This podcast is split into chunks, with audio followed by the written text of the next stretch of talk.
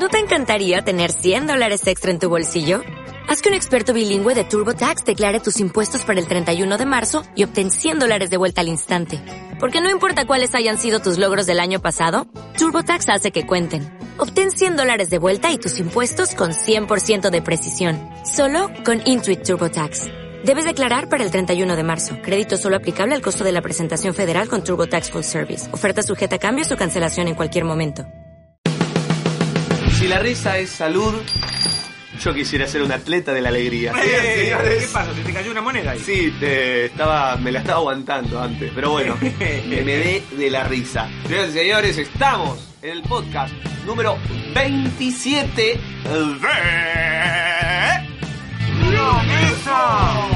Sí, el podcast, el audio que habla de todas las cosas que nos interesan únicamente a nosotros y ojalá a alguien más que esté del otro lado. Y en este caso tenemos gente que está del otro lado del televisor ¿Por o del celular. Porque estamos protagonizando una cosa que muy pocas veces la hacemos. Sí, es, la hicimos en el 25 Sí. y ahora la repetimos. que es la grabación del podcast en vivo. En vivo, para que vean. Con gente conectada mediante cámaras por el famoso sistema de internet. Eso, también denominado Instagram. Todas herramientas que usamos nosotros para alienarlos a ustedes y que no piensen en el pijazo que nos estamos comiendo con el neoliberalismo. ¿Bien? Exactamente. No hablemos de cosas tristes. Eso. Pero qué poronga se comieron el domingo pasado. Bueno, ¡Eh! ¿En serio? mirá, mucha O gente... cajeta, depende, ¿no? Sí. Como vea uno a la patria. Sí, ¿verdad? claro. Exactamente. Mucha gente en este momento puede estar disfrutando, visualizando las imágenes, y mucha gente puede estar desilusionada, viendo, digamos, el pobre lugar donde se desenvuelven nuestros podcasts. Exacto. Pero lo importante en el arte, ¿qué es? ¿El material o la imaginación, Nico? Para mí la imaginación. Y bueno, y entonces déjate hinchar las pelotas. ¿Qué importa dónde estamos? ¿Qué importa las apariencias? Si a lo que nos debemos nosotros es a nuestro a nuestra pobre pero utilitaria y única imaginación, que es la que nos permite ser artista y es la que nos va a permitir eh, tal vez decir algo que sea de interés y de diversión para el que nos esté escuchando en los próximos minutos. Diversión que pretendemos ahondar porque el tema del día es nada más y nada menos que... El humor. Está todo dicho, hicho, hicho, hicho, gualicho, gualicho, gualicho, picho. Qué fea el picho. Se me hubiera, me hubiera gustado una palabra mejor. Bueno, Bueno. no, de verdad, eh, yo... Vamos a profundizar en el humor, perdón, Sí. eh, porque ya hemos hablado con Rey Ben, hemos tocado la magia, el humor, el mago, esto de que el humor está en todo, pero hoy queríamos tocar esos temas que vamos recordando mientras nos cruzamos en la vida, ¿no? Decimos, uy, ¿cómo no hablamos de esto? Uy, ¿cómo no hablamos de esto? Primero, quiero decir que a tu pregunta de en humor está todo dicho, claramente no. Yo no creo que haya nadie que pueda decir todo acerca del humor. ¿Quién no- dijo que todo está dicho? Yo vengo a ofrecer mi humor. Claro, exactamente. El humor es un campo, yo diría, inabarcable, casi inabarcable para un análisis. Pero bueno, nosotros lo que podemos hacer es intentar echar un poco de luz acerca de, de esta técnica, acerca de esta cosa maravillosa que es el humor, que nos seduce tanto a nosotros que los podemos practicar y creo que a aquellos que tienen a bien escucharnos o disfrutar de nuestras, de nuestras morisquetas humorísticas. Hay algo muy interesante que has dicho tú en la emisión de Confluencias hace unos años con el señor eh, Pablo Sanata, a quien no le vamos a mandar un saludo porque ya le mandamos mil y además lo vamos a ver mañana. Donde vos decís que has aprendido, yo te preguntaba con Nacho López, qué cosas le hacen bien y qué cosas le hacen mal a la magia. Y vos decías, me gusta tu cara de no sabes para dónde voy. No tengo idea, no, Eh, no me acuerdo de nada. No, está bien. Soy Eh, un argentino típico. No eso- tengo memoria. Perfecto. Y vos decías que de las dos, que en realidad no hay una, porque las cosas que le hacen mal te sirvieron para trabajar, por negativa, ¿no? Decir, bueno, esto no me gusta. Bueno. Entonces me parece algo muy interesante hablar del humor, no por criticar o por decir estas cosas no me gustan, sino eh, las cosas que uno ve como negativas del humor en la magia, porque como tiene muchas cosas positivas y ya las hemos nombrado, también hay cosas negativas. Bueno, primero abriste otra ventana u otra rama. Window. Que es que a veces, eh, esto que te dije yo, las cosas negativas de la magia me sirvieron a mí para crecer, había cuenta que hago lo contrario. Es una teoría muy interesante que se llama la creación por la negativa. Mira. Es de crear negativamente o crear por el odio. Claro, porque uno dice que debe, debe crear uno a- a- en base a qué? A la imaginación y al amor. Claro. El amor, el elan vital, el, el- la libido, la energía creativa. Pero también el odio es una potente fuerza eh, dadora de creatividad. Es decir, me veo lo que se está haciendo, estoy tan en desacuerdo que hago lo contrario y me permite parir mi propia estética. Yo he utilizado mucho ese criterio. Dicho esto, hacemos un punto final porque no es el tema que nos... eh, No, no, no. De marras. es el No, pero de sí, sí podemos ahondar en el humor, en las cosas que no nos agradaron. Yo me acuerdo que eh, mi director Daniel Mises también hablaba de lo que esto es algo que también se dice con libros, con obras de arte en general, que las malas, incluso en las obras más malas, uno encuentra algo para reflexionar. Para mí el objetivo es eso, no criticar, no decir, bueno, esto es una mierda y punto y se termina ahí, sino que la mayoría de las veces que charlamos con vos sirven en realidad para pensar otra cosa. Bueno, de hecho... nos permiten seguir profundizando. De hecho, si hablamos de arte y de lo que se llama la vanguardia en el arte, los movimientos de vanguardia, la- o el arte moderno, de, que va en guardia. Sí. Jaja. de principio del siglo XX a la fecha, toda vanguardia prim- primigeniamente se basa en la total destrucción y desconocimiento del arte que precede. Eso es la vanguardia. Exactamente. Lo primero que tiene que hacer un vanguardista que es destruir y entonces se construye en base a la destrucción. Hermoso. Eh, no en vano he dicho eh, va en guardia, utilizando un juego de palabras, que es hacia donde te quiero llevar, estimado Merpin. Juego de palabras eh, es la, la frase, ¿no? Se dice así, o chistes. eh, Los chistes por juego de palabras. Juego de palabras, Se les llama exactamente. retruécano. Eso, los mismísimos retruécanos.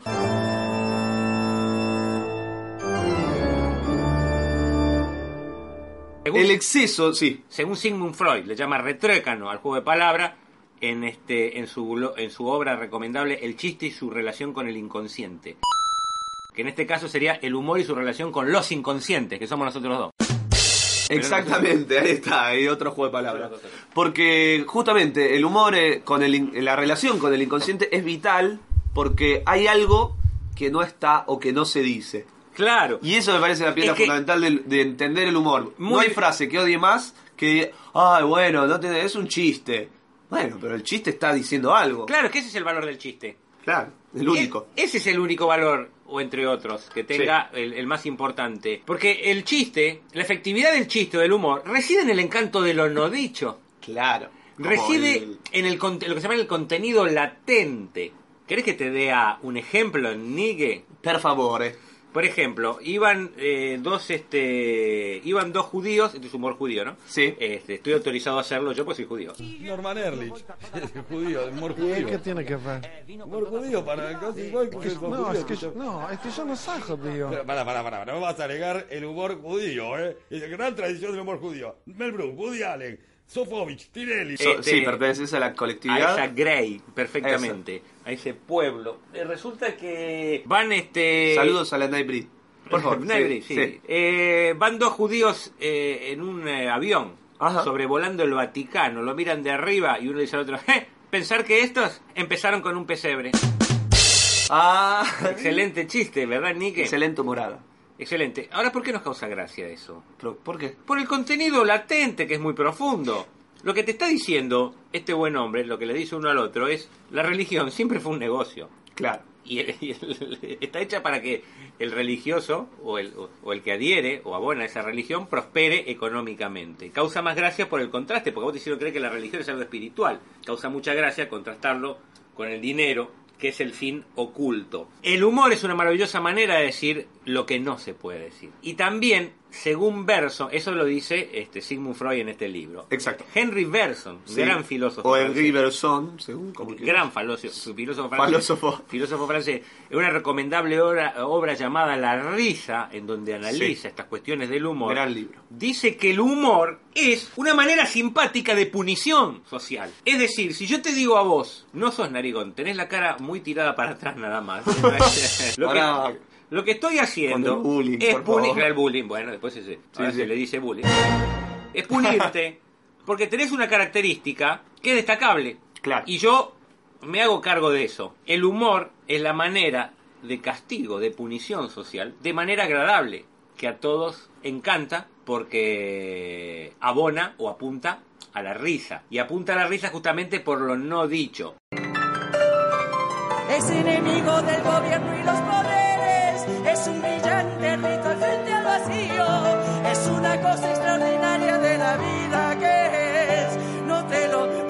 decir, no te lo puedo decir, no, no te lo puedo decir.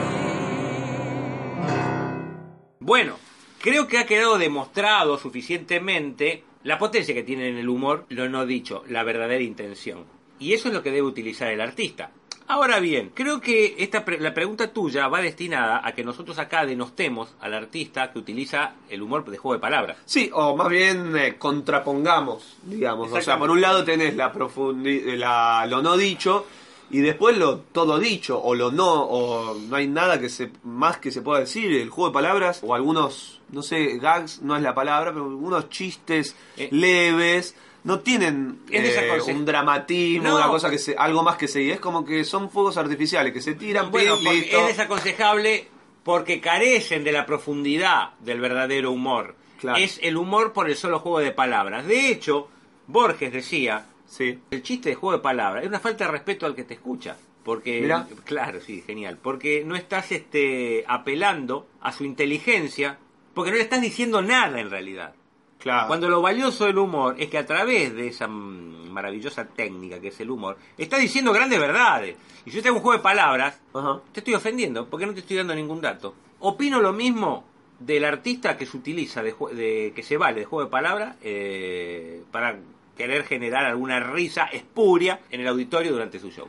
Claro, hay, algo- eh, es espuria en un punto porque esto que decís vos, no hay profundidad, no hay ninguna verdad que se diga, porque opino o me gustaría pensar en, en los magos, no hay ningún deseo de revelar una verdad. Claro, ¿Por qué? Porque siempre está, como ya se venía eh, charlando acá en el, en el Instagram, esa cosa de poner la, la- el centro de atención en el público, en agradarle, ¿no? Ya hemos dedicado con Robert Duden y demás eh, nuestra visión ante eso. Y con el humor me parece que sucede lo mismo. Claro, entonces lo que podemos En razonar... vez de, perdón, en vez de exponerse, Claro, lo, Uno- que, lo que podemos razonar entonces es aquel que apela al humor sin ninguna verdad profunda, sin ningún concepto profundo latente, lo que quiere hacer es el humor per se, que no moleste a nadie, con el, con el concepto de quiero quedar bien con todo, o con el clásico concepto de a mí no me metan en quilombos.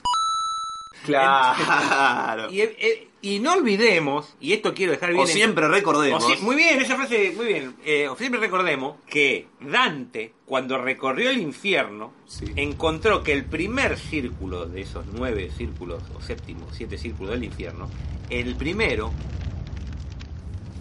lo poblaban los que fueron condenados a ese círculo por indecisos, tibios y no bautizados.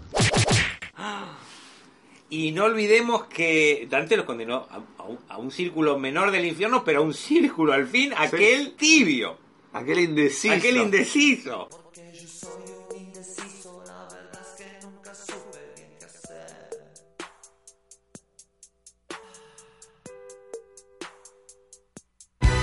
Evita dijo, a los tibios los castigará Dios, Exacto. dijo la gran compañera Evita, a cual acá tengo un termo, siempre llevo presente.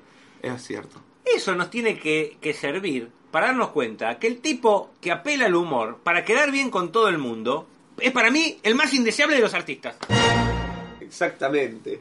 Porque de algún Quiero sí, que mediante el humor vos como artista me, di- me digas algo de vos. Claro. Mediante el arte, porque con la magia sucede lo mismo. O sea, ¿para Sí. qué?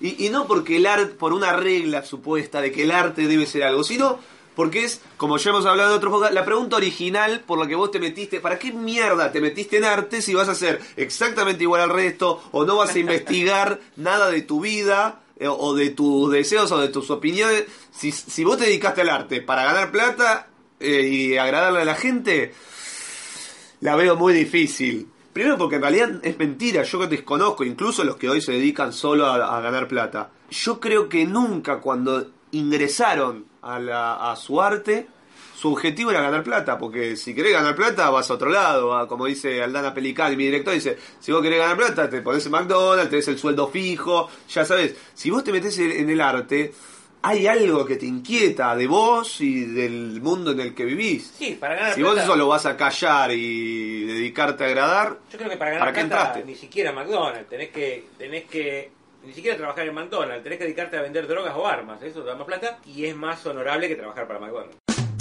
Exacta, es verdad, es verdad. Adhiero 100%. Acá nos tira Gustavo Rojas, eh, actor. Me suena. Ah, de Chile. De Chile, sí. Nuestro de Chile. Siempre nos tira alguna pregunta o alguna palmada, algún ah, eh, aliento. Dice, lo complejo del humor es que es eh, ah, subjetivo. No todos se ríen de lo mismo. Yo me río del chiste del judío, pero no faltará el que se espante, no falta el pelotudo grave. Pero ¿verdad? muy bien, ¿y por qué se espanta el tipo? ¿Por qué se espanta? ¿Por qué se espantaría una persona ante un chiste? Porque ahí encontró una verdad que, que, que le Que no duele. quiere, claro. Entonces yo como artista cumplí mi cometido, decirle algo que lo incomode. No hay nada más hermoso para un artista que alguien se incomode de un chiste. Lejos de sentirse mal uno, como a muchos le puede pasar, ay, qué pena incomodé, no van a contratar. Si lograste incomodar a alguien, es porque el humor tuvo su función como herramienta fundamental de la comunicación del artista, que es decirle algo al otro, al riesgo de, de incomodarlo. Riesgo deseable de todo punto de vista. Ni que, no me lo niegues que no. No, no te lo niego. Jamás te negaría algo,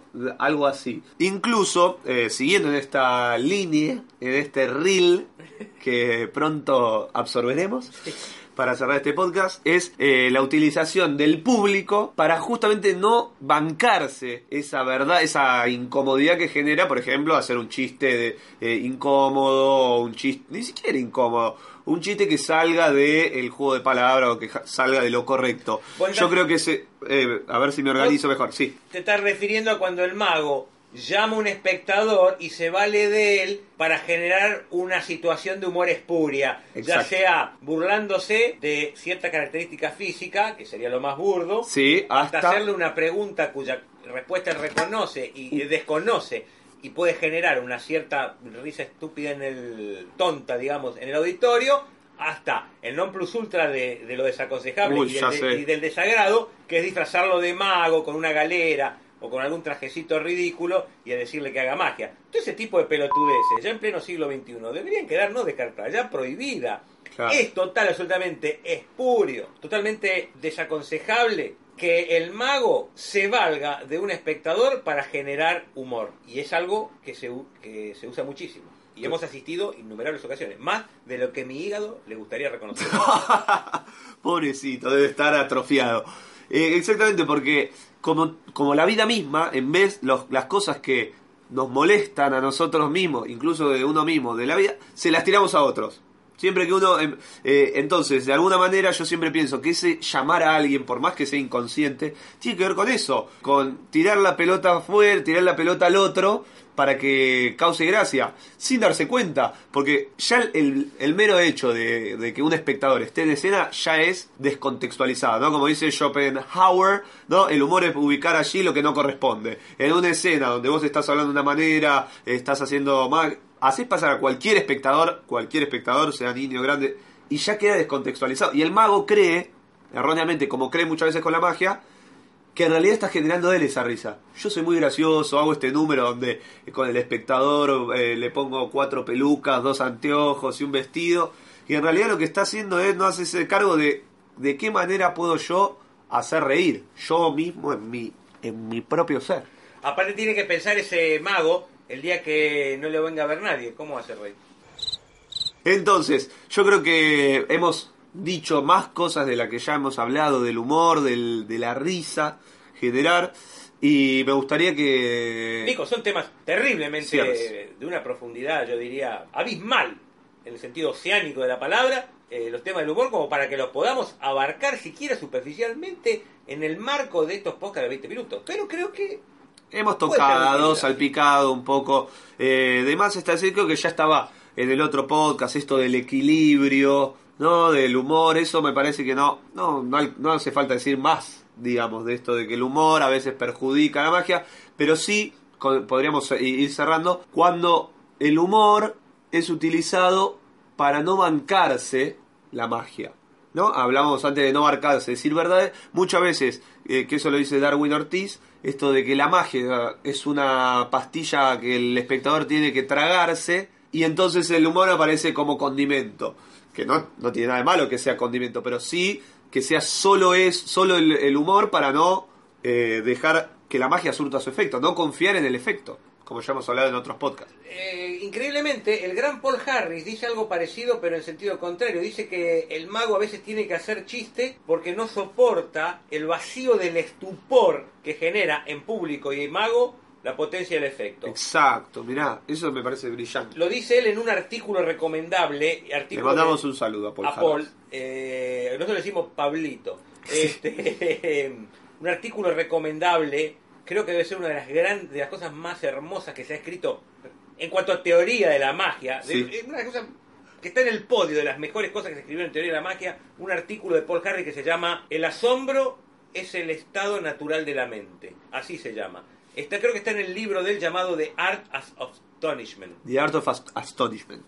Es, es cierto. No Pero- sé si está en ese libro, digo. ¿Qué? Pero... ¿Vos me estás corrigiendo diciéndome que yo pronuncio inglés para el orto? ¿Por eso me corregís? No, estoy el... Estaba queriendo decir el nombre. Ah, perfecto. Pensé que decías a otro. Of Astonishment, sí. Hermano, recomendable ese artículo. Este, Perfecto. Mi- eh, Miguel Ángel Gea también ha- habla de eso así. Alguna vez escuchó un comentario, no en vivo, pero lo- desde su performance, él dice hay un juego que las cartas están eh, escritas y suceden muchos efectos. Y él dice, yo me gustaría encararlo de otra manera, pero en el momento de la escena hay algo que... lo- quizás lo estoy citando mal, eh, como todas las citas en realidad, pero qué importa. Eso se acusa decir, cito de memoria, ¿eh? Claro. Eh, y él dice, y tengo y me escapo por el, con el humor, con el histrionismo en su caso, ¿no? Empieza a hacer eh, gritos y alarido y tiene que ver con, eh, con eso, con hay algo de la magia que no que nos incomoda incluso al mismo artista. Nico, yo entiendo eso y lo puedo ver tal vez en otros. No lo veo en mí, no lo siento en mí. La teoría de Paul Harris es maravillosa. Sí. Yo no, no adhiero a eso, yo nunca me sentí incómodo con eso. Creo, no sé. Yo creo que mi manera de utilizar el humor es como un reflejo, es como un ingrediente, es como un elán que tengo adentro. Es como el humor, el líquido, humor significa líquido interno. Me sale, es imposible, lo uso en mi vida, lo uso en, en la magia, lo uso en todas partes. Es imposible usarlo en, en magia. Ya me gustaría ser un mago serio a mí. Probé varias veces. A veces me digo a mí mismo, ¿cómo sería ser mago serio? Ser- ser- No puedo, no, no encontré. No me sale. No me sale. Muy bien. Eh, por eso no me queda más remedio, Nico. Como no me sale, no me queda más remedio que seguir trabajando toda mi vida y seguir trabajando en perseguir un inalcanzable y saludable equilibrio entre la magia y el humor, que el humor no tape la magia. Una carrera que tal vez nunca gane, pero es mi cometido y, Y estás dispuesta a correrla. y con humor siempre.